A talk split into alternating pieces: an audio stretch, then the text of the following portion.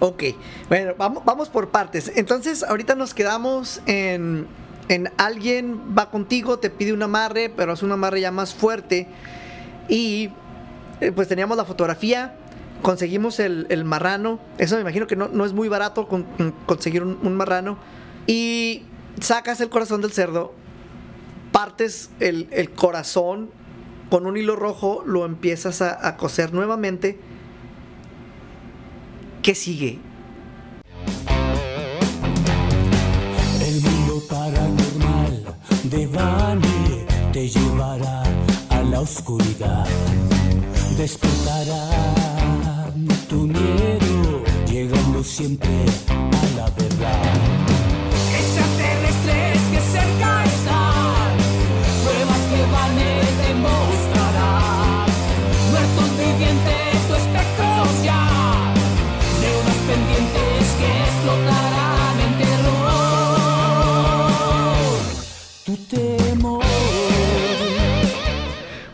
Buenas tardes, buenas noches, donde quiera que tú te encuentres. Yo soy Vane y quiero invitarte a que te quedes con nosotros los siguientes 60 minutos para juntos atravesar una puerta hacia un mundo de lo desconocido. Hoy tenemos un programa muy interesante. Estaremos hablando de la brujería cubana. Brujería cubana, santería cubana, que de Cuba, que es la diferencia con la que tenemos en México. Entérate, estará siete rayos lobo. Es el orden que siempre tenemos. Siete rayos lobo con nosotros para platicar de eso. Pero antes, antes tenemos que irnos al otro lado del panteón. Vamos a invocar a René Paino. René Paino, te invocamos. Estás ahí. Malas noches, Vane. Malas noches a todo el auditorio del mundo paranormal de Vane. Hoy tenemos un programazo con un invitadazo de lujo. No se lo pierdan. Vamos a aprender muchísimo de lo que es la santería cubana y la brujería cubana. Son dos cosas diferentes y podremos aprender la diferencia entre estas cosas. Y por ahí tenemos más sorpre- sorpresitas, un testimonio espeluznante, la verdad. Una, una historia muy valiosa que- que vamos a conocer. ¿Te parece? Sí, entonces continuamos ya con el programa. Es hora de Las, noticias, paranormales. Sabemos que en el mundo ocurren hechos y sucesos que no están clasificados, nadie los entiende y nadie encuentra explicación y por eso estamos aquí tratando de investigar qué cosas suceden en el mundo paranormal. Y vámonos directo con la información. El Área 51, el aeropuerto más secreto del mundo, el Área 51 se ha asociado durante mucho tiempo con supuestos avistamientos de naturaleza extraterrestre. Los rumores tienen al menos 30 años, sin embargo, hay muchas pruebas por confirmar. A pesar de eso, hay algunas cosas que sabemos con certeza acerca de lo que sucede detrás de las puertas cerradas en el desierto de Nevada. El Área 51 es propiedad de la Fuerza Aérea de los Estados Unidos, que se adquirió el sitio en 1955. Se encuentra a 83 millas de Las Vegas, en el desierto de Nevada. Rodeado de enormes dunas y montañas se encuentra Homey Airport y Groomy Lake, los nombres oficiales del Área 51. La primera actividad conocida en el sitio fue cuando se aprobó el Lockheed U-2 en 1955. En ese momento Estados Unidos buscaba un lugar secreto para desarrollar un avión de reconocimiento o avión espía para ayudar a los refuerzos de inteligencia durante la Guerra Fría. Capaz de alcanzar los 70.000 pies de altitud, la aeronave pudo volar por encima de los aviones soviéticos y logró realizar informes de inteligencia en Asia. En 1960, el Lockheed eh, recibió un disparo sobre Cuba, matando al piloto, lo que resultó en el desarrollo del avión de reconocimiento A-12 por parte de la CIA. Después de su producción se registraron 2.850 vuelos de A-12 desde el aeropuerto de Homey. Debido a la velocidad de la aeronave, se cree que el A-12 es el motivo de los rumores de extraterrestres en el sitio. Eso y la entrevista de 1989 de Robert Lazar, quien afirmó haber trabajado en la planta y visto extraterrestres. ¿Cómo se utiliza actualmente Homey Airport? Se hizo evidente que las operaciones ultrasecretas aún se estaban llevando a cabo en el Área 51 en 2018 cuando apareció una lista de trabajo para un piloto en el aeropuerto. Se requirió un primer oficial para realizar viajes del Aeropuerto Internacional de Las Vegas hasta el aeropuerto Homey. Como era antes, pues es probable que no sepamos los detalles precisos de la actividad del Área 51 hasta que los informes sean desclasificados.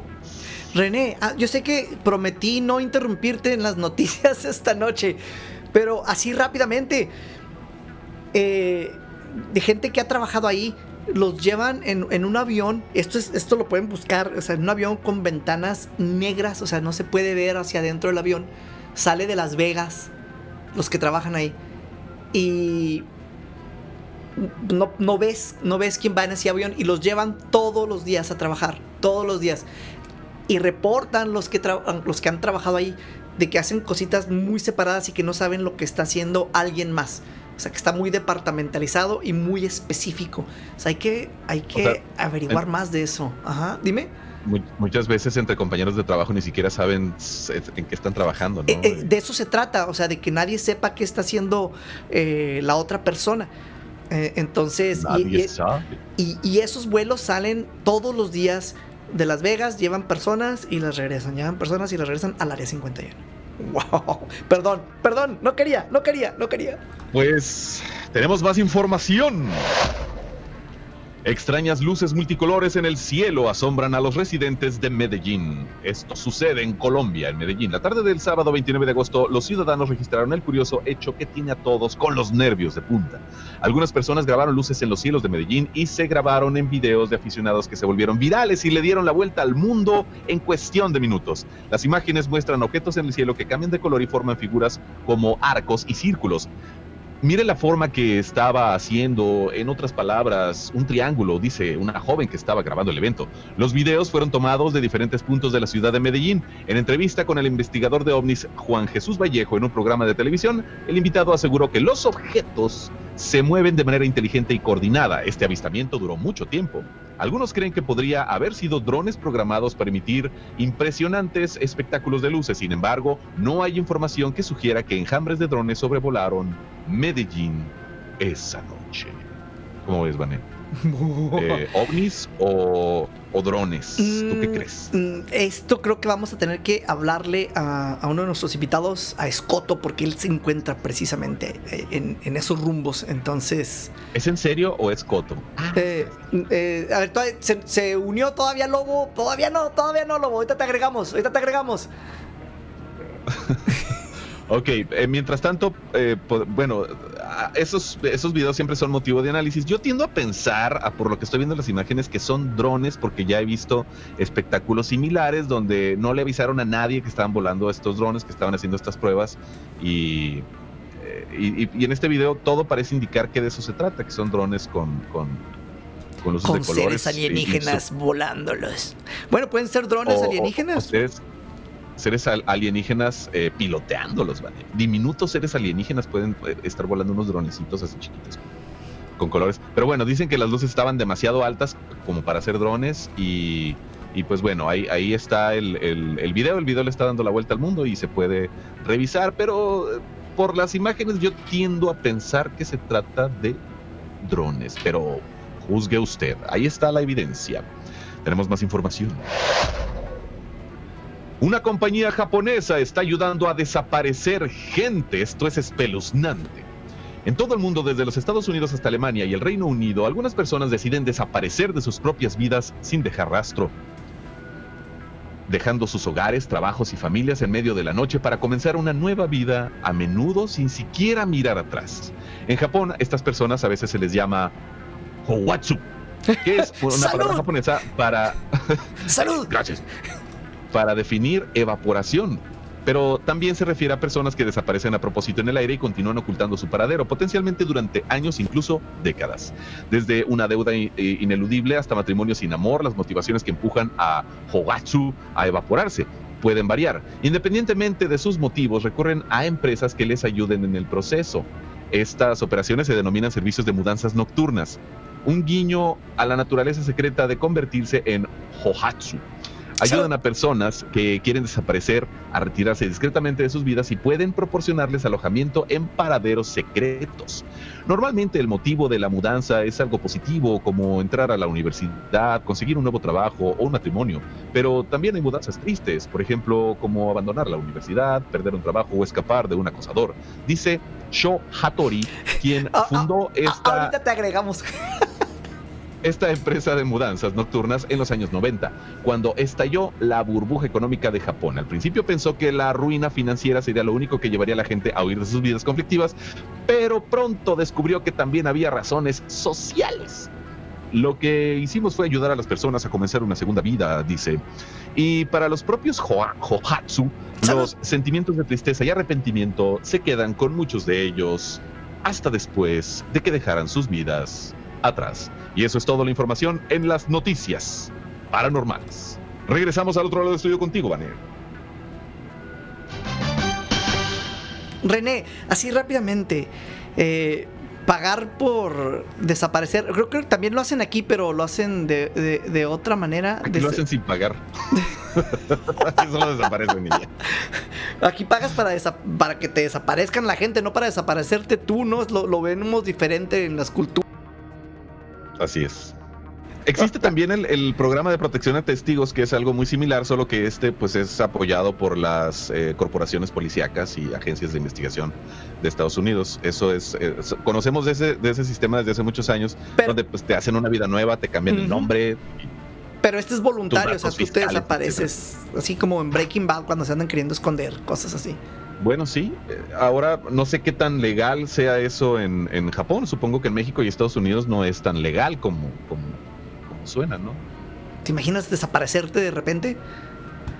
Pues sí, sí me imagino. sí, sí me imagino. De repente este mundo puede ser extenuante, de repente el círculo social en el que uno ya se desenvuelve puede, puede haber colapsado y se vale un borrón y cuenta nueva y empezar una vida completamente nueva y diferente, con otro nombre, con... eh, no sé. no sé. Algo totalmente distinto, algo, algo nuevo. Mm, Así es. Empezar de cero sería. A mí sí me llama la, la- la- la atención. En este momento no lo haría, creo que estoy muy a gusto, pero si en algún momento siento el impulso, pues creo que sin pensarlo me voy a Japón y me cambio toda la identidad todo. Wow, no, pues eso es. Buenas noticias escogiste para, para, esta, para esta noche, René. Vamos a dar. No, la- no, no. Sí. sí. Investigando toda la tarde encontré esas noticias. Sí, yo sé. Vamos a dar la bienvenida a Siete Rayos Lobo. Malas noches, ¿cómo estás? ¿Qué dices, Malas noches, Buenas Siete Rayos Lobo. Buenas noches, ¿cómo están? Buenas noches a, a todos los amigos que nos están escuchando y que nos están viendo a través de sus páginas y de sus aplicaciones, de sus plataformas. Muchas gracias a todos ustedes. Muchas gracias por invitarme a tu programa, Vane. Ah, muchas gracias por estar nuevamente eh, en el programa después de, un buen rato de, de- de no platicar juntos sobre todos estos temas que nos fascinan. Y pues ya, ya, ya, ya se ameritaba tener una charla nuevamente contigo. Así que pues nuevamente bienvenido. ¿Y qué te parece si, si entramos? Porque tenemos mucho material que, que cubrir contigo esta noche. Y sé que eh, eres originalmente de, de La Habana. Así es, exactamente. Eh, soy originario de, de la vieja Habana, de, este, de Cuba. Y, y bueno, pues ya tengo aquí en México fácil ya casi 35 años, más o menos. 35 años.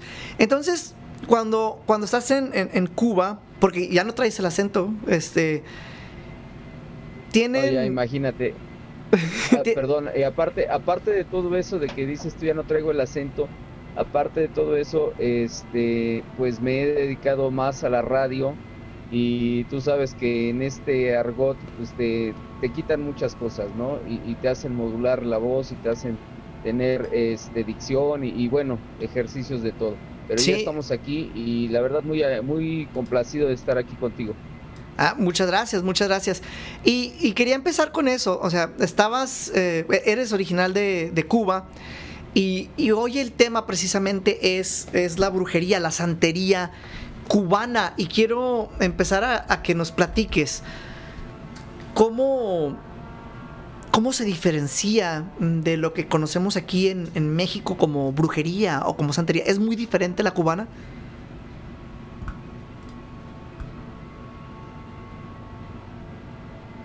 ¿No nos escucha?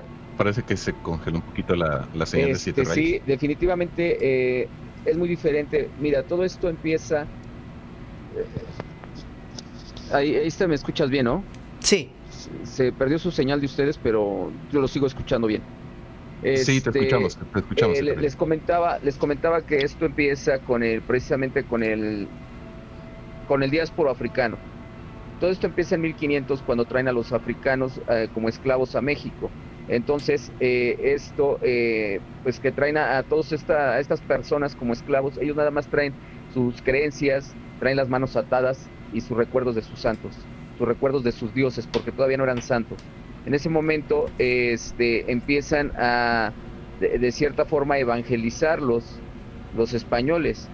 Entonces, eh, lo- los africanos, eh, pues son más inteligentes que los blancos y empiezan a esconder las figuras negras, los Smith negros, los empiezan a esconder en las imágenes blancas de los, de los este, españoles. Eh, todo esto, obvio, con, un doble fin, con el fin de encontrar lo que es eh, su, fe. Ellos mismos tener la misma fe, seguir teniendo su fe y no haber perdido sus creencias en, los dioses. Sus dioses son animistas, su- sus dioses es, una creencia animista, es una creencia donde se le venera a los muertos, donde se venera la- las fuerzas de la naturaleza como tal. ¿Sí? Pero aquí hay una, hay una cosa bien importante. Eh, dentro de, dentro de, la, de, las creencias cubanas hay diferentes eh, creencias africanas. ¿Esto qué quiere decir? Que muchos aquí en México conocen lo que es la santería como tal y que está mal dicho porque es una regla de Ifá, es una regla de Osha. Eh, y aparte de eso, este no se le llama santería, no se le llama regla de Ifá. Aquí se le conoce como santería porque bueno, se le adoraba a los santos. También hay otra religión que es más fuerte todavía, lo que es el palo mayombe. El palo mayombe sí es una religión más fuerte todavía y que también eh, se, le, se le adora a los muertos. Es la adoración a los muertos, el hablar con los muertos, el tener ese contacto con los muertos. Y a lo mejor aquí en México, si tienen el contacto con los muertos, si creen en la muerte, si creen en, en- esas este, ofrendas eh, que se le hacen el día 2 de muertos, pero nada más, hasta ahí. Y, la, los africanos no, los africanos era constantemente siempre estar buscando, siempre estar eh, teniendo ese contacto con los muertos. Ok, entonces eh, se cubrió aquí ba- bastante.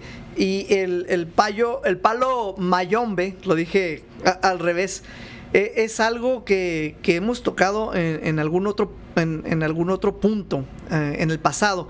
Y me gustaría eh, que, expandiéramos un poquito más sobre cómo se utiliza, qué es lo que se logra, qué alcance tiene. Bueno, mira, el palo mayombe, eh, precisamente por eh, tener esa, esa cuestión de eh, acercamiento con espíritus, tanto de bajo astral, porque no- nosotros tenemos eh, o los conocemos como endokis, ¿sí? a los espíritus de bajo astral, que para los, las religiones serían eh, demonios, para las demás religiones serían demonios, para nosotros son, son muertos, son muertos de bajo astral. ¿Esto cómo es? Esto es bien interesante, Vane. Este, eh, ¿cuál, es, ¿Cuál es el, la especificación de esto? Nosotros en vida podemos tener diferentes esencias, diferentes esencias. Tú puedes ser bueno o puedes ser malo. Puedes ser una persona que, que pudo haber sido en vida un matón, un violador, un asesino, ¿sí? Y, y- y, eh, de, de muerto, de muerto tú esa esencia, ese espíritu se va a quedar con la misma esencia. Entonces esos muertos, de, de- nosotros le llamamos endokis, porque son muertos que vibran muy bajo, son muertos de bajo astral, por la misma fuerza o lo, lo que hacían ellos en vida.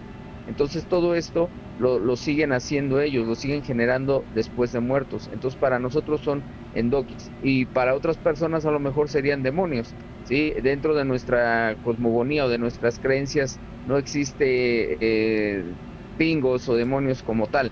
Existen eh, más bien lo que son los endokis. Endokis. Así es. ¿Qué, eh, endoki, ¿cómo, lo- ¿cómo lo defines exactamente? ¿Qué es un endoki? Un endoki es un muerto de bajo astral. Mira, nosotros dentro de nuestras creencias tenemos lo que son empungos, son enfumbes y endoquis. El empungo es el- la fuerza de la naturaleza, es el, eh, el santo o el dios que es una fuerza de la naturaleza. ¿sí? Por ejemplo, el dios del rayo, el dios de, de- la, del agua, de- del mar. Eh, por ejemplo, la, eh, la fuerza de la, de, del- de la montaña. Entonces todas esas son empungos para nosotros, son fuerzas naturales. ¿sí? Después tenemos a lo que son los enfumbes. Los enfumbes son eh, muertos que eh, están cerca de nosotros o que en cierto tiempo nosotros hasta incluso pudimos haber conocido. Son enfumbes, son muertos que, que- nos van a cuidar, que nos van a proteger, son muertos buenos. Y tenemos los endoquis, ¿sí? este, que son muertos de bajo astral. Son eh, muertos que ya tienen ciertas características malévolas, ¿sí? los enquisis, los endoquis. Ok, entonces eh, son como fantasmas, son como seres, eh, eh, dijiste muertos, ¿no? Entonces lo, lo- lo entiendo son yo. espíritus, son, son espíritus. Fíjate que esta, esta parte que, que comentas tú es muy interesante porque muchos eh, los ven como fantasmas eh, y, y a final de cuentas sí, es una energía simplemente, es una energía. Nuestro cuerpo o nuestra, nuestra, sí, nuestro cuerpo, nuestra vida, dentro de, esta, de este plano existencial, está dividido en tres partes. En lo que es el eh, la materia, que es lo que estamos viéndonos ahorita tú y yo, materia, y eh, posteriormente está el alma. Y luego del alma sigue el espíritu. El alma es lo que une al espíritu con la materia. Cuando alguien muere, lo que queda, lo que queda vigente o lo que queda eh, en una, este, en un plano existencial, en una tercera, en una cuarta dimensión, sería nuestro espíritu. El alma es lo que muere, eso es lo que se acaba. ¿sí? Y, la, y el cuerpo, lógicamente, el cuerpo muere, el alma muere y el espíritu sigue. Pero el espíritu es la energía que puede tener una persona, sea buena o sea mala. Ok, qué bueno que haces todas esas diferencias, porque siempre hay un lenguaje muy confuso entre qué, es eh, el, el espíritu, qué es el alma, que, entonces ahorita lo, lo- lo estás definiendo de, de una manera más, más clara. Ok, entonces empezamos eh, comentando en cuanto a lo que es con, o sea, con la brujería mexicana, eh, y como, como dices tú, no, no se le llama santería. ¿Qué similitudes, eh, empezamos con diferencia, qué similitudes encontrarías tú entre lo que se hace en Cuba, lo que se hace en México? ¿Qué es lo más parecido? Bueno, mira, te voy a decir una cosa y es una cosa que es bien cierta. Eh, toda la vida viene de África. La civilización o la evolución del ser humano viene desde África. en México también hay, hay este, sangre negra. En México también hay eh, la, la cultura negra, ¿no? Eh, no llamándolo despectivamente, sino simplemente por el color pero hay raza negra en México. Eh, México eh, también tiene mucha descendencia africana, Yanga. El pueblo de Yanga en Veracruz es un pueblo eh, de origen africano. ¿Sí? Entonces, la similitud o cuál es la diferencia? La diferencia de esto es que eh, una, fue una mezcolanza o una, eh, sí, un- una mezcolanza de religión o de creencias de México ¿sí? Por ejemplo, náhuatl, este, los otomís, eh, todo lo que eran la- eh, los mexicas, tenían también sus brujos y tenían sus creencias. Entonces, eh, esto fue a lo mejor lo que hicieron un poquito mezclar con eh, la creencia africana. Por eso salió el chamanismo. Pero realmente lo que es África, lo que es la, la cultura africana o la, la brujería negra afri- africana, es una brujería muy fuerte. Es una brujería Eh, donde ya se está mezclando eh, energías de palos. Entonces, estamos, y ahorita Palo Mayombe, como dijiste, estamos ¿sí? ya platicando, estamos en brujería mexicana, brujería cubana y un origen en brujería africana. Estamos bien hasta ahí, ¿verdad? Sí. Es como el, el punto Sí. de partida. Ok, vamos a ver un, un ejemplo entonces. Alguien llega contigo, haces consultas todavía. Sí, claro. Ok, alguien Claro, llega claro. contigo y, y te dice, vamos a decir que estás en Cuba, ¿no? En- en- Entonces te dicen, oye, quiero hacer que me ayudes a, a hacer un, bueno, yo lo voy a decir, hacer un amarre, no sé cómo lo, lo digan allá, vamos a hacer un amarre, quiero atrapar a mi pareja, quiero que, que esté aquí conmigo. ¿Cómo procedes? ¿Qué, qué es el paso en la brujería cubana? ¿Qué es lo que se haría? No voy a decir santería, pero en la Bueno. brujería cubana. Bueno, mira, eh, estos, estas, estas, este tipo de, de trabajos o peticiones son las más comunes, ¿eh? Son las más comunes y, y- lo más sencillo. Lo más sencillo en el aspecto de que, eh, pues, son cosas casi que todos quieren, ¿no? Eh, El amarrar al ser querido. Lo que se les pide, por ejemplo, es eh, la foto de la persona, lo- la foto de la, la foto de, de las dos personas, tanto de la, la persona querida como la persona que quiere que se amarre. ¿Por qué? Porque se van a utilizar las esencias. Se les pide a lo mejor este, uñas, se les pide cabello, se les piden flujos este, corporales de las personas, de ambas personas. Depende del tipo de trabajo. Fíjate que esta, esta pregunta que me haces es in- interesantísima, Vane, porque todos piensan, todos piensan que, que van con el brujo o que van con, aquí en México a lo mejor van con el brujo y dicen, este, oye, quiero un amarre. Y te- el brujo te dice, sí, 500 pesos. Este, quiero un amarre, sí, 500 pesos. Quiero un amarre, sí, 500 pesos. O sea, a todos les cobran lo mismo y a todos les hacen el mismo amarre. Esos amarres no funcionan, ¿sí? Esos amarres no funcionan, ¿por qué? Porque no todas las personas se les puede amarrar igual, no todas las personas tienen la misma esencia, no todas las personas tienen eh, el mismo eh, bueno, H. pregunta, ¿a todas las personas se les puede amarrar? Sí a todas las personas se les puede amarrar, pero haciéndoles consulta previa. Porque, por ejemplo, puede haber una persona que tenga protección. Entonces ya está protegida contra amarres. ¿Qué es lo que tenemos que hacer? Tumbar ese amarre, quitar ese amarre. ¿Sí? Tenemos que, hacer, que eh, despojar a esa persona, quitarle la protección para poder amarrarla. ¿Sí? Eh, eh, es aquí Entonces, por eso es por lo que no se les do- hace lo mismo donde a todos. entran la- las peleas de, de brujo contra brujo. Y, y para la gente que diga, ¿cómo es eso? Eh, eh, inclusive presidentes, eh, líderes de, también de ejércitos, siempre han tenido brujos a su disposición para estas protecciones. Fíjate que, que esto que dices, eh, Vane, que todas las personas tienen brujos, sí. eh, de hecho, el, el brujo no es una no es una persona o no es algo mediocre, la verdad. ¿eh? Lo- los brujos eran las personas más inteligentes y, y más estudiadas en la, en la antigüedad. ¿Por qué? Porque precisamente líderes, reyes, sí, Eh, tenían que tener eh, esa guía espiritual. Y, y esa protección Esa contra el otro brujo que está para que no en, el, la- imperios. en el lado Y opuesto. dentro de toda la historia siempre ha existido la brujería, siempre Así han es, así los es. brujos.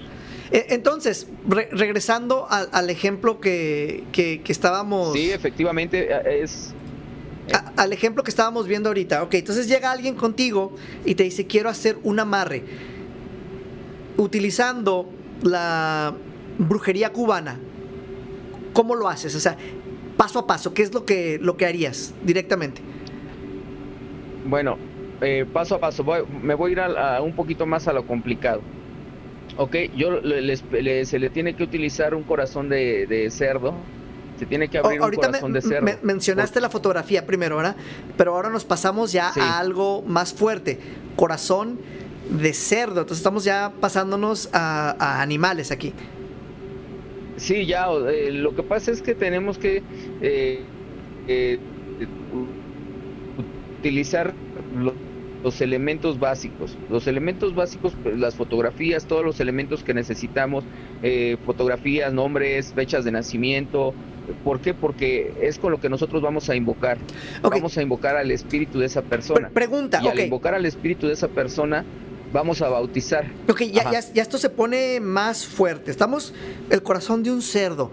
Pero esto tiene que ser un, un cerdo que matas en el momento o vas a la tienda y compras, "Pa, pásame un corazón de cerdo, como comprarías, no sé, cualquier otra parte del cerdo. No, no, tiene que ser uno, No, no, no, no, no. ¿no? Tiene que ser fresco, tiene que ser fresco porque a final de cuentas eh, es precisamente ahí donde entra la, eh, la esencia del animal, porque todavía está latente, todavía está latente. Entonces se tiene que se tiene que sacar el corazón del cerdo en ese momento que todavía está fresco, todavía está latiendo, sí, y eh, en ese momento se bautiza con el nombre de de la persona.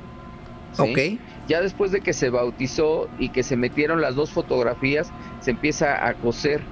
Se empieza a coser ya sea con, con hilo rojo, se empieza a surcir el corazón porque se partió a la mitad. ¿Por qué el corazón del puerco? Porque el corazón del puerco es el más eh, Parecido. parecido al del ser humano. Ok. Entonces, se sacrifica un, un animal. Una, Sí. una, un- una, una pregunta.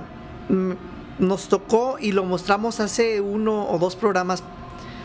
Estar en un panteón de, Ciudad Juárez y encontrar gallos decapitados eh, en, las tumbas. O sea, en, una tumba específicamente. Eh, ¿Qué tipo de trabajo harías con, con un gallo en una tumba? Decapitándolo. Ah, bueno, lo- mira, hay, diferentes trabajos, ¿eh? Diferentes trabajos. El gallo para, para, bueno, más bien el utilizar un gallo dentro de un cementerio es para que la persona eh, tenga, eh, pues, esa cuestión de, de ya no te, ya no llegar más de tres meses, ¿sí? Eh, de que tenga que morir en esos tres meses. ¿Por qué? A lo mejor se escucha muy, muy fuerte y se escucha a lo mejor incrédulo esto, ¿sí? Pero todo esto se basa a creencias, todo esto se basa a creencias. El, gallo se le tiene que alimentar, se le tiene que alimentar con esencia de la persona también. Todo esto es con esencia de la persona. ¿Por qué? Porque a final de cuentas vamos a hablarle al animal y vamos a pedirle que el alma de esa persona se vaya con él. Y se hacen los trabajos precisamente en los panteones. Ahora, hay que decir la realidad, Vane. No todos los trabajos con un gallo dentro de los panteones son este, malos, ¿sí? Hay trabajos que son para bien, hay trabajos que son para un beneficio, ¿sí? E- Esto de, de la, precisamente de la, del palo mayombe, muchas veces lo han, eh, le han puesto un cliché de, de, de lo más negro, de lo más oscuro, pero a final de cuentas también se utilizan para hacer eh, beneficios a la persona. Ok, bueno, vamos, vamos por partes. Entonces, ahorita nos quedamos en, en alguien va contigo, te pide un amarre, pero es un amarre ya más fuerte. Y eh, pues teníamos la fotografía, conseguimos el, el marrano. Eso me imagino que no, no es muy barato con- con- conseguir un, un marrano. Y le sacas el... el- Alrededor de 1500. Ah, ya te sabes el precio. Uy. ok. 1500 pesos. Este, casi, no sé, que son como 75 dólares, más o menos, si lo conviertes a como está ahorita. Eh, a como está ahorita. Y sacas el corazón del cerdo, partes el, el corazón con un hilo rojo, lo empiezas a, a coser nuevamente. ¿Qué sigue? ¿Qué sigue? Bueno, hay que enfrascarlos. Hay que enfrascarlos, se les mete en un frasco, se le mete miel, se le mete canela, se le meten cosas dulces, hierbas dulces. ¿Sí? Todo esto para qué? Para que precisamente el corazón de la persona o la- los sentimientos de esa persona se vayan endulzando hacia, la- hacia el ser querido. ¿Sí? Y esto pues lógicamente eh, te va a llevar a que, a que tengan eh, una relación más próspera. ¿Sí? Y ya se mete en un frasco, en un frasco de, de vidrio y se, se sella con, con cera roja todo alrededor. Y, y eso se tiene que dejar precisamente velar 21 días en un panteón de una tumba de, de una persona que haya muerto, una novia que haya muerto, ¿sí? Que, que haya muerto. Híjole, aquí, aquí, aquí eh, eh, se cortó poquito la comunicación, Lobo. Entonces, eh, te- perdón que te interrumpa, pero se, se- se cortó y no escuchamos. Entonces, en un panteón de una novia difícil, ¿eh? que, que haya, que haya muerto, ahí nos quedamos. ¿Ahí me escuchas bien? Sí, ahí sí.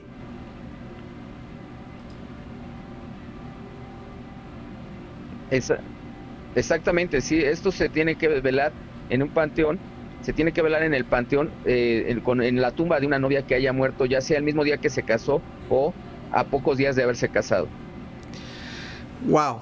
Ok. y esa es la parte difícil, ¿eh? es lo que te iba a decir. encontrar es, una novia que, que o sea, un panteón, una tumba que- que se haya casado la, la novia, esa reciente. es la parte difícil. Ajá. Y, y, y es aquí ahí donde entra el, ahí es trabajo donde donde. entra precisamente la parte de la magia. y la, la magia y de que no ahí todo es puede costar parte de la 500 magia pesos. porque vas De que no todo puede costar 500 pesos, como dijiste, ¿no? Que todo es igual Exacto. siempre. Sí, porque a final de cuentas es donde entras. No, no, no. Sí, ¿no? Eh, y ahí es donde entra precisamente el, el conocimiento que tenga eh, el Tata. ¿Por qué? Porque vas al panteón y hablas con ese muerto. Hablas con ese muerto para ver si, si es eh, apto para el trabajo que estás haciendo. Ok, René, me gustaría in- incorporarte. Hoy, hoy has estado más, eh, Muy callado, ¿eh? más callado que de costumbre. Eh, René, vamos a invocarlo. Ahí está, René. no te escuchamos, René, pero ahí estás. Te, te podemos ver nada Ah, más. Aquí estoy. Ahí estás, ahí Aquí estás. Déjame, ok, déjame quito. Déjame quito aquí todo. A ver, me falta. Bueno, el del mundo paranormal también lo quito. Eh, realmente es un tema, es un tema muy fuerte. Es un tema que en, en realidad no, no domino, no, no conozco más de lo que de lo que nos estás contando en este momento. Eh, este, Siete rayos. y, y estoy esperando conocer un poco. Siete rayos, sí, perdóname. eh, este, sabía que era siete rayos lobo. Nada más tenía ahí la cuestión con el orden de los factores. Eh, pero sí me gustaría escuchar más y, y- y sobre todo escuchar todo lo que nos tienes que decir para eh, poder formular alguna, alguna pregunta o que me pueda surgir alguna duda. De momento me, me está gustando mucho conocer el, el- el tema y, y veo que, que eres un maestro en, en- en todo este arte eh, y pues por lo que nos dices naciste, naciste en este ambiente y tienes toda tu vida estudiándolo ¿no? y practicando. Claro, eh, pero yo te voy a decir, eh, te voy a decir eh, cuál es el secreto. Yo sé que tú tienes muchas dudas, sé que no eres experto, sí, Eh, valga la expresión, eres neófito en esto, pero Ujú. este, eh, yo creo que las mejores preguntas son las que tú puedes hacer. De- Esas totalmente, son las mejores preguntas. to- ¿eh? to- totalmente de acuerdo, porque serían preguntas más frescas para la gente que no ha escuchado de, de esto antes. Y ahora que, que hemos estado visitando ya los, los panteones, René, eh, algo que a mí me tomó bastante tiempo identificar, o sea, después de muchas visitas, hasta que un brujo me dijo precisamente, me, me dice, mira, esto es brujería, esto es brujería, y empiezas ya, ya después lo, lo vas viendo todos los trabajos que se hacen en los, en los panteones, ¿no? empiezas a reconocerlos, empiezas a reconocerlos, ¿no? Al, al- al momento que los ves. Pues, pues de entrada la, la primera pregunta, Siete Rayos, es algo que ya se comentó en el programa, pero pasó demasiado rápido para, para alguien como yo que no conoce mucho del tema. Eh, ¿Cuál es la diferencia entre brujería y santería? Eh, ¿por qué- por- ¿Y por qué hay Mira, una diferencia eh, entre, eh, entre es, las dos La conceptos? pregunta, sí, sí, sí, la pregunta, la, la, la respuesta es la siguiente. ¿Cuál es la diferencia entre brujería y santería? Mira, todos nosotros eh, al, al decir santería nos vamos a basar en que estamos eh, en la creencia de los santos. Sí, una vez eh, yo le pregunté a un sacerdote, le pregunté a un sacerdote y se lo pregunté al aire en un programa de radio que tengo. Le dije, padre, ¿qué tan cierto es que con la Virgen de Guadalupe se puede hacer brujería? Fue como que una, eh, como que una cachetada a los, a, a- a los católicos, sí, porque era como una ofensa, ¿no? O sea, es una ofensa. Si, si yo lo pregunto así y, y estás encerrado en ese cuadro del catolicismo, pues es una ofensa totalmente grande. ¿Y qué crees que me contestó el sacerdote? El sacerdote. Me Eh, dijo, no, sí. no tengo idea. Sí Me es posible. sí. Primero se ofendió, es pero posible. aceptó que es es pos- posible. Es Wow. posible, sí, es posible. Con todas las energías, con todos los santos puedes hacer brujería. ¿Por qué? porque es, es lo que tú, eh, mira, la brujería es la intención que tú le das, ¿sí? sí, puede ser buena y puede al- ser mala, ¿no? Exactamente, nosotros, eh, lo bueno y lo malo es una ley universal. es una ley universal. Ahora, nosotros a- al decir o maldecir algo, ¿sí? Le estamos dando esa energía negativa. Y nosotros somos eh, este, como vasos de agua, somos receptores. ¿Sí? Al ser receptores, está, nuestro cuerpo está hecho del 3%, la tercera parte, de agua. ¿Sí? Entonces, si tú metes un cable con luz en un vaso de agua y luego quieres meter el dedo, te va a dar un toque. Es lo mismo. Claro. Nosotros cuando estamos eh, dando una maldición o echando una maldición, se lo estamos dirigiendo a una persona. Ahí es donde entra el H de la- de- del brujo. ¿sí? ¿Cuál es el H? La fuerza que tiene el brujo para hacer esa invocación. ¿sí? Entonces cuando yo estoy, estoy maldiciendo, tú lo estás recibiendo. Pero eres un vaso de agua, eres un receptor de energía. Ese Y ahí término está que el de utilizar es el H, así como se escucha. Sí, nosotros le decimos H, el embe, ¿sí? El embe es la esencia, el H es la esencia, la fuerza. Y, y- y es como, ti- tiene como graduación, o sea, hay alguien que tenga un H de, de 10 y otro que tenga uno de 20 y uno Ah, no, así. sí, sí, claro, claro. de- todo, todo esto es eh, referente a el tiempo que tú tengas dentro de la religión. Tú tienes que ir experimentando. ¿Por qué? Porque eh, el de estar dentro de esta religión es una religión. El estar dentro de esto no es nada más vestirte de blanco y ponerte collares. ¿Sí? No, es un No, proceso. claro. Es todo, todo un proceso. Estos, estas personitas que se visten de blanco y se ponen un montón de collares y se paran frente a los demás eh, tratando de intimidar, están mal. ¿Por qué? Porque en primera apenas están empezando, ¿sí? Están haciendo su yambó, ¿sí? O sea, son, son yabocitos, ¿sí? Entonces están, eh, eh, ellos están empezando, no tienen fuerza, no tienen nada. Son ¿sí? como los Y vestirse de blanco no quiere decir que seas santero, ni tampoco traer collares quiere decir que tengas fuerza. ¿En qué momento te conviertes en santero entonces? ¿Cuántos años pasan o, o- o- o qué tipo de pruebas tienes que pasar para convertirte, para que te nombren santero y ya puedas, digamos, ejercer, ¿no? Bueno, mira, to- to- todo esto tiene jerarquías.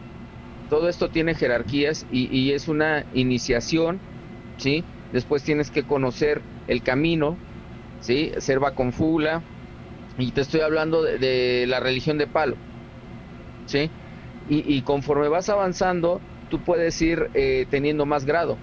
El, el último de los grados dentro de la regla de Ifá es eh, el ser babalao.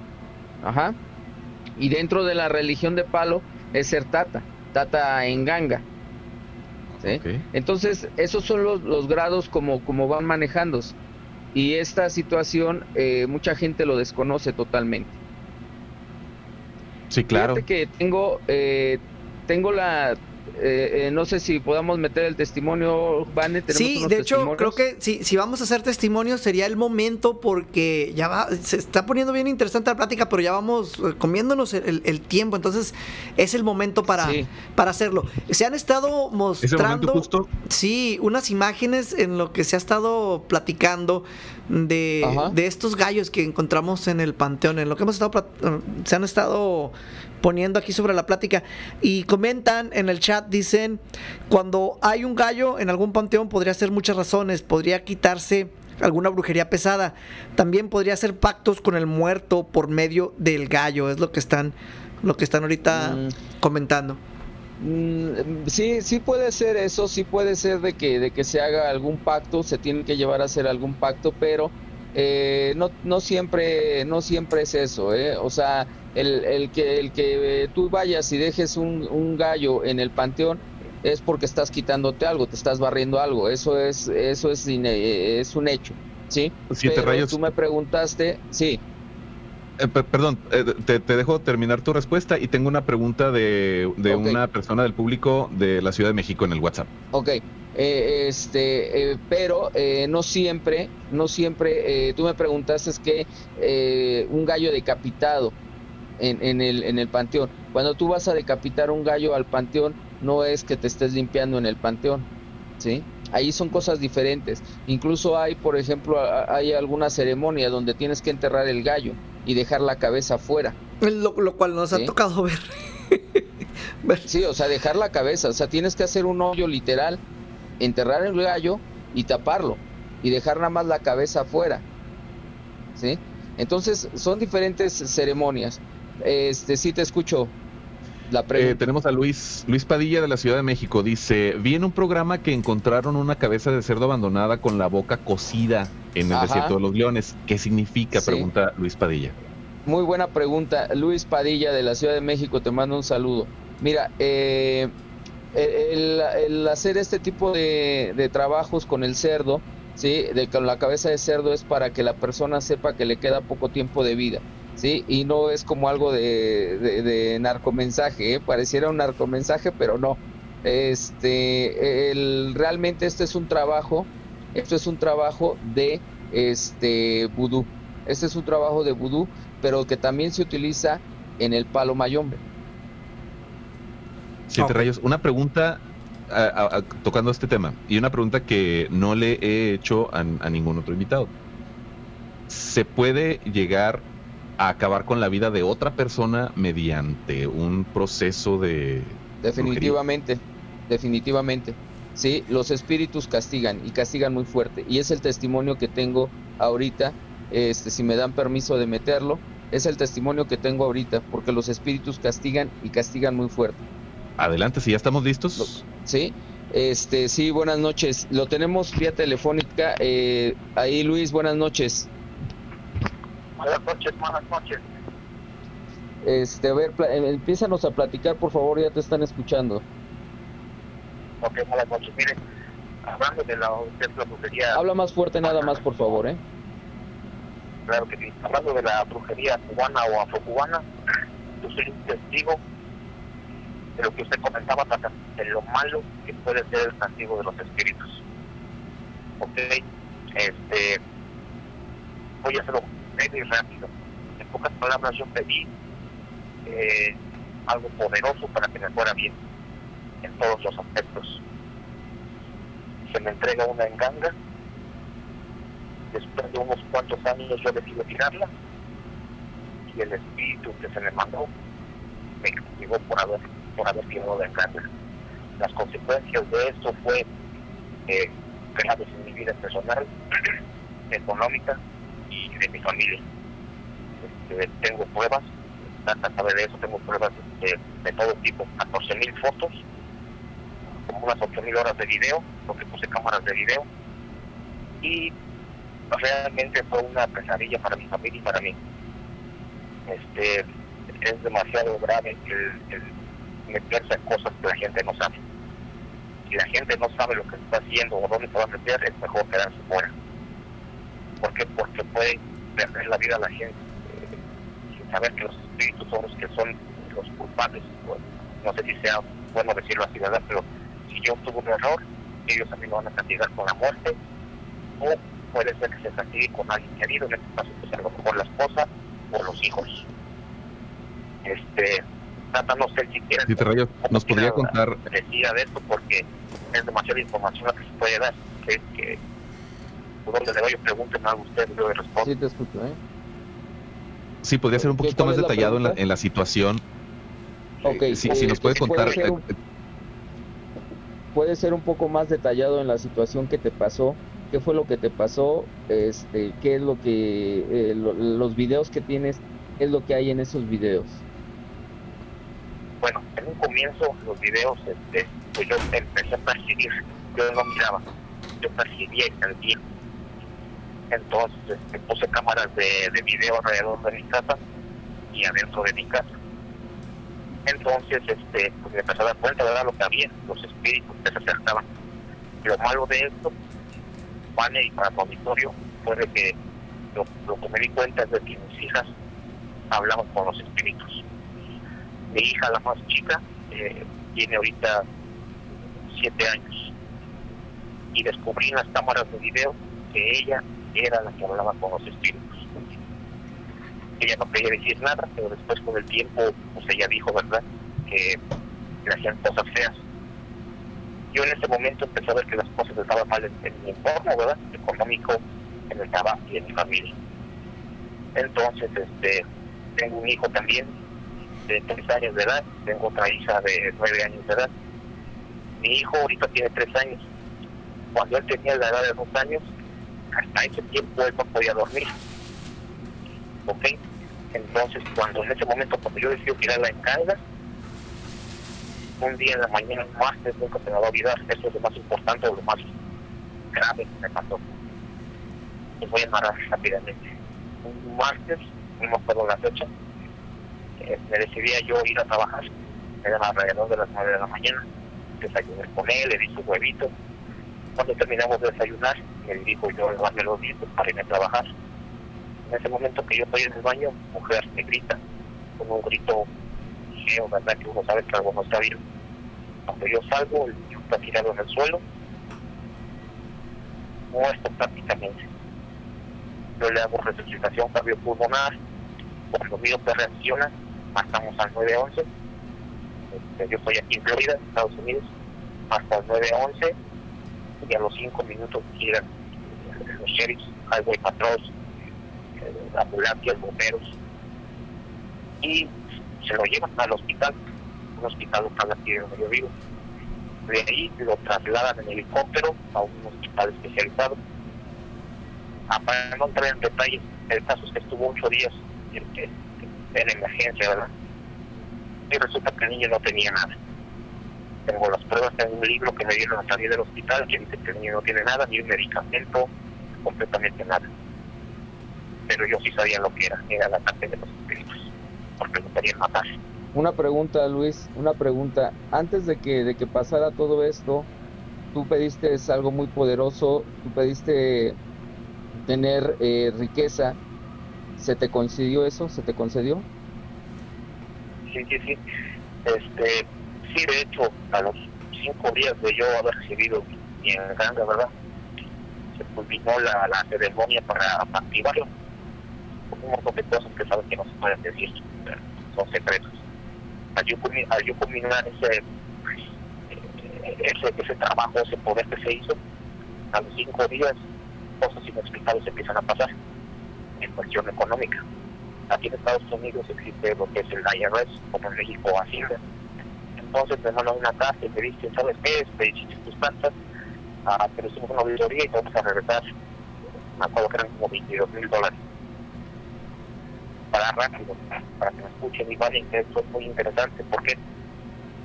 Porque yo les digo que cuando yo tenía 26 años, si yo hubiera decidido en ese momento retirarme de trabajar, hubiera vivido toda mi vida por lo que yo tenía políticamente hasta ese entonces.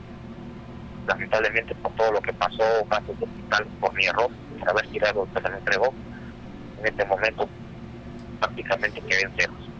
Otra pregunta, Luis, este, eh, cuando tú tiras la prenda, todo esto, ¿por qué la tiras? Eh, ¿Con quién te vas? ¿Qué decides en ese momento? ¿Cambiar de religión o cómo eso fue esto? Sí, es muy interesante eso. Como yo la recibo, como yo quiero que me empiece a ir bien económicamente, yo pensé dije, bueno, pues yo soy buen trabajador, es por eso, ¿no? Son coincidencias de la vida. Las coincidencias no existen. ¿Ok? Ah, Después, como pensé que yo no, que, que no tenía ningún poder eso, lo, lo que se me había entregado, pues decidieron ir a la iglesia católica, yo era católico, y cuando yo miraba todas las manifestaciones de mi casa, fuimos acudimos a una iglesia católica y el padre lo único que me dijo fue echa agua bendita, reza a un padre nuestro eso es todo. Y no funcionó. Me voy pues, a la iglesia cristiana, les voy a comentar una anécdota rápida que es muy, muy impactante para mí. Cuando yo decido ir a la iglesia cristiana, en ese momento viene una reunión de varios ah, pastores rusos, americanos, es una iglesia cristiana americana, no, no hablan español ahí. Entonces este, yo le digo al, al pastor, yo necesito que me ayudes. Un compadre mío ya había hablado con él de mi caso y todo eso. Cuando yo entro a la iglesia, el pastor como como si, ¿cómo les explicaré? Como si les echaran agua fría, así cuando yo lo saludé, él se le dejó el color de su cara. Y le dije yo al pastor, ¿qué sientes? Y el pastor me contestó, no siento nada porque Jesús está conmigo. Nos sentamos en los sillones para yo platicarle la historia Y en ese momento había una congregación eh, y asistieron muchos pastores. El pastor que dirige esa iglesia le dice a, los demás pastores, de mi caso, ¿verdad? Y deciden poner sus manos en mi cuerpo. Cuando ellos empiezan a hacer oración, mi camisa empezó a, como si le pusiera como un ventilador abajo, como a vibrar, como a levantarse. Entonces, pastor, uno de los le dice, tócame, para que con mi movimiento del estómago.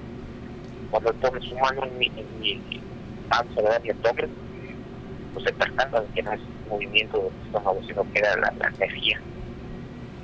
En ese momento, una pastora, no recuerdo mucho de ella, una pastora rusa, haga de cuenta que la agarraron, la aventaron, no sé, dos metros de donde yo estaba. Y otro pastor no aguantó, se cayó. Después, pues ya vienen las historias, que vienen a la casa y el pastor que, que dirige la iglesia, cuando entra a la habitación de mis hijas, le avientan una sudadera. Todo eso lo tengo en video, todo está en video. ¿Por Ok. qué yo grabé todo? Por- Ok, Luis, oye, y, y posteriormente ya este, tú eh, pasaste por varias congregaciones con varios pastores, este, varios pastores incluso te decían que, que iban a, a terminar con esto como si fuera una guerra eh, de, soldados, que ellos iban a tener una alianza más grande y, todo esto. Pero a final de cuentas, eh, lo que tú grababas eh, en, en los videos, ¿qué era? ¿Qué veías tú en los videos? Pues mire, eh, desde ese entonces, es que es una historia demasiado larga. Trata de... de No, ya, ya no, ya no tendríamos ahorita tiempo. A ver, eh, tiempo, vamos a, a- Ah, René, Ok, espérame tantito, espérame tantito, este, Luis. Sí, este, te escucho. vamos a... René entró así con música de, de- de- de remate de, De noticias. noticiero. Este, nos quedan dos minutos nada más de programa. De hecho, ya debimos haber despedido, al menos que nos den permiso de quedarnos poquito más. Eh, no sé, ¿tú tienes ahí el contacto, René? Sí, déjame, eh, lo tramito en este instante. ah, pero mientras lo tramito, vamos, vamos continuando y creo que puedo ganar unos cuantos minutos. Ok. Ok, que, que continúe. Sí, porque ya no, eh, en, en realidad Sí. son dos minutos los Sí, que nos quedan nada más. Rápidamente, rápidamente dinos qué era lo que tú veías, este, Luis. Ok, bueno, rápidamente, son lo que yo miraba eran los espíritus que conectaban por lo que por tirar, por el, tirar la, la engrana.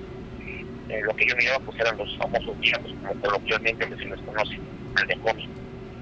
Fuego, bola, pues feos, ¿verdad? No quiero decirlo así porque ahorita usted sabe la taquita Sí, que se, que se todavía se manifiestan, sí. sí, sí, sí, sí, usted sabe que se manifiestan.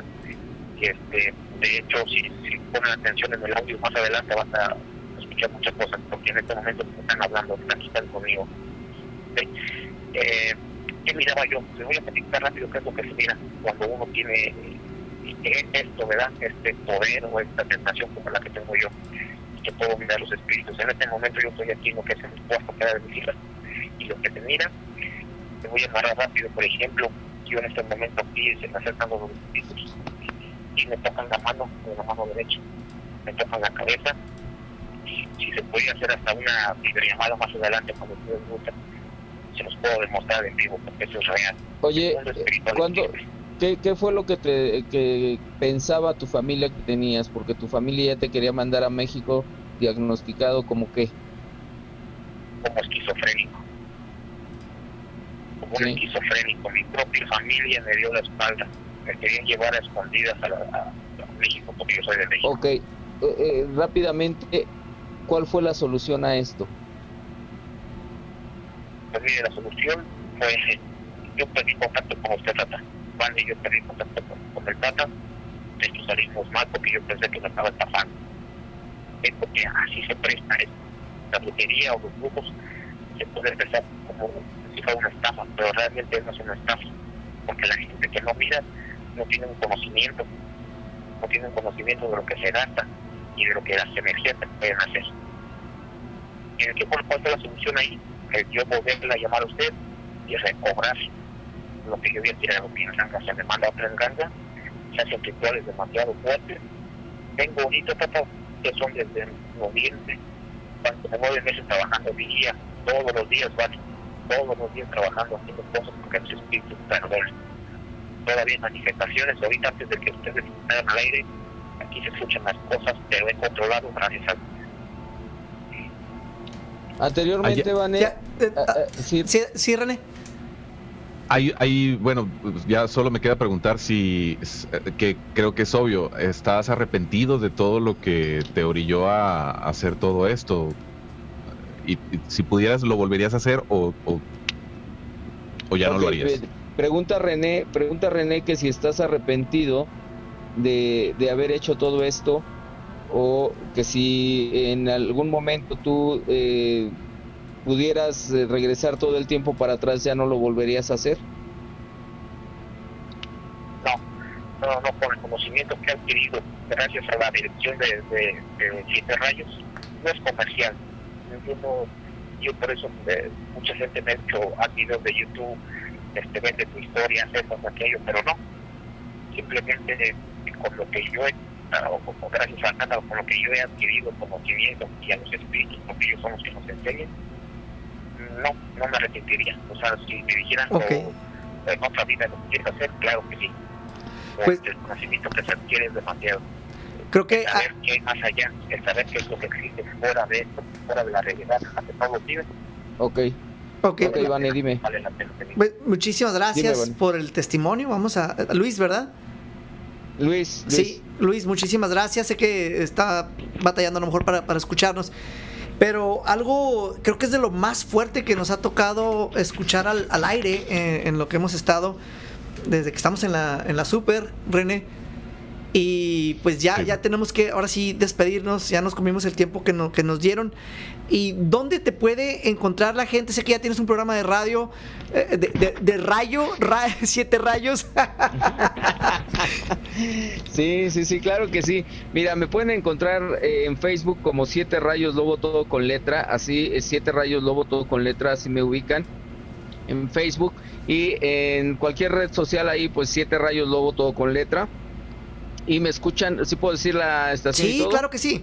Claro, Sí. por supuesto, Ok, frecuencia y todo. este, Ok, eh, me pueden escuchar los días sábados en punto de las 9 de la noche en Detrás de las Sombras con un servidor Siete Rayos Lobo donde tocamos todo este tipo de temas. Sabes que esto es lo que a mí me gusta y es lo que me, me apasiona, Vane. Y, y bueno, tratamos de tocar todos estos temas y quiero comprometerte a ti, Vane, para que próximamente, eh, para los dos, para los dos, para que próximamente estén en un programa conmigo eh, en, en Sabrosita 590 de AM de la Ciudad de México. Y también me gustaría, eh, si me lo permites, Vane, posteriormente hacer otro, otro eh, programa contigo, que me vuelvas a invitar a tu programa, pero dar el testimonio completo de Luis, llevar este testimonio completo, porque no es el, el hacer nada más el testimonio, es todo lo que vivió, todo el proceso, y que la gente sepa que realmente no es eh, tan fácil entrar a esto, ¿sí? Es muy difícil. Y por eso precisamente lo que decía Luis, se presta a charlatanería, Sí. pero realmente es, es algo muy difícil y algo que, que se tiene que manejar con pinzas. No cualquiera lo hace, ¿eh? Ok, no, pues perfecto. Muchísimas gracias. Siete Rayos Lobo, estamos en comunicación y claro que sí, vamos a hacer más programas contigo. Y ahorita yo, yo acepto, me imagino que René también la invitación para estar Claro, en, en una claro, transmisión contigo. Eh, tú nos vas diciendo cuándo nos acomodamos. Sí, nos vamos, nos, nos vamos poniendo de acuerdo, este, y, y, bueno, posteriormente pues ya estarán, estarán este, todas las personas que nos ven y, y tus seguidores pues ya estarán enterados de cuándo va a ser esto. También tenemos a otro testimonio ahí de, de Juan, pero ya no nos va a dar tiempo ahorita de que de entrar en. Lo vamos a dejar para el siguiente este, pues, episodio. por eso te digo. Perfecto. ¿sí? Muchísimas Para el siguiente gracias. episodio lo dejamos. Muchas Que- gracias. Que pases malas noches. Muchas gracias. Hasta luego. Hasta luego, Siete Rayos. Un gustazo que hayas estado con nosotros. Y pues bueno, en el tiempo ya, ahora sí, nos pasamos como tres cuadras. Eh, yo quiero agradecerle a toda la gente que nos acompañó, a toda la gente que hizo comentarios en, el chat de, de Facebook. No tenemos tiempo ya para leer todos los saludos, pero les mandamos un gran abrazo a todos los que se comunicaron. Yo me despido, mi nombre es René Paino y pues bueno, los esperamos el jueves con otra emisión más de El Mundo Paranormal de Bane con muchísimas cosas más que luego eh, vamos a saber qué son. Así es, así es. Muchísimas gracias por habernos acompañado en estos 65 minutos de programa. eh, ya sabes, esto no es un juego. Ya llegamos al punto en el de que si están consiguiendo un cerdo, le están sacando vivo, le están sacando el corazón, están partiendo a la mitad, luego cosiéndolo con un hilo rojo, es porque ya estás hablando de cosas mayores. No sé por qué nos estás viendo y no sé por qué nos estás escuchando. Tú no deberías estar haciendo esto, no deberías tener oídos ni ojos para esta información. ¿Por qué? Porque estás haciendo daño a tu alma y pues puedes terminar muy, muy mal, como ya nos dijeron ahorita en este testimonio que acaba de pasar. Espero estés aquí para una emisión más de mi mundo paranormal. El mundo paranormal de Bani te llevará a la oscuridad. Despertará tu miedo, llegando siempre a la verdad.